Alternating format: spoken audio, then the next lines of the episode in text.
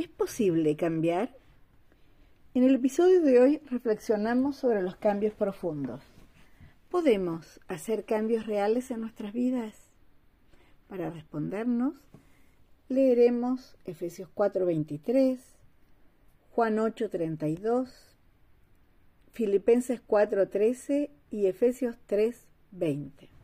Este episodio está muy absolutamente centrado en la palabra de Dios.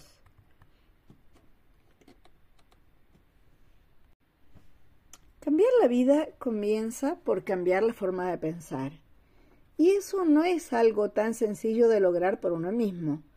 Es decir, no depende de repetir afirmaciones o de sostener una gran fuerza de voluntad. Porque a lo largo de nuestra vida hemos recibido una ideología, una cultura, unas creencias, una moral.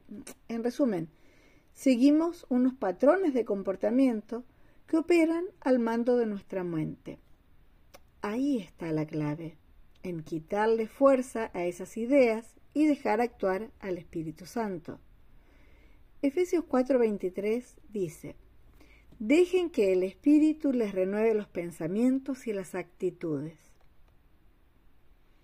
Últimamente se habla bastante acerca de las creencias limitantes. Estas creencias se conforman de toda la información que hemos recibido en nuestra vida y marcan nuestros límites, es decir, nos dicen cómo funciona el mundo natural, cuál es la lógica detrás de toda la realidad. Pero Jesús vino precisamente a romper nuestros límites, a liberarnos de las ataduras, a proponernos otra lógica, la lógica de la fe.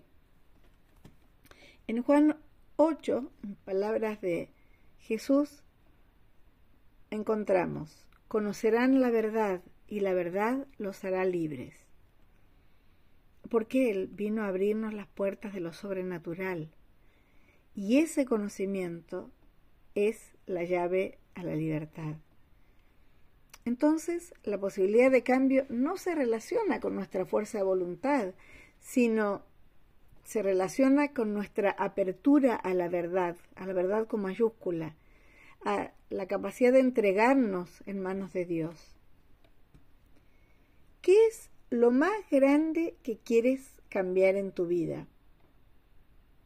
Date un momento para pensarlo puede que parezca realmente grande, realmente difícil de cambiar. Hemos sido toda la vida de una forma, tenemos muchos años, etcétera, etcétera.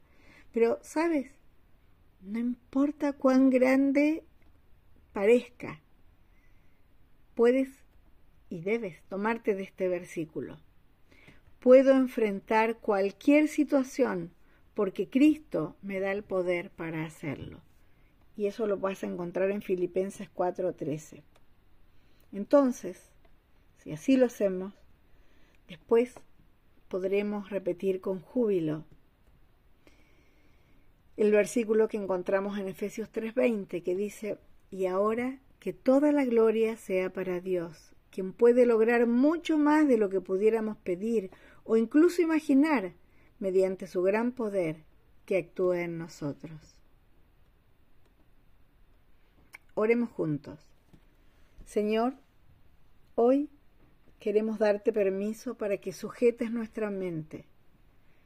Queremos darte el control para que reestructures nuestros pensamientos, nuestras ideas, nuestras creencias, para que nos renueves por completo en la verdad.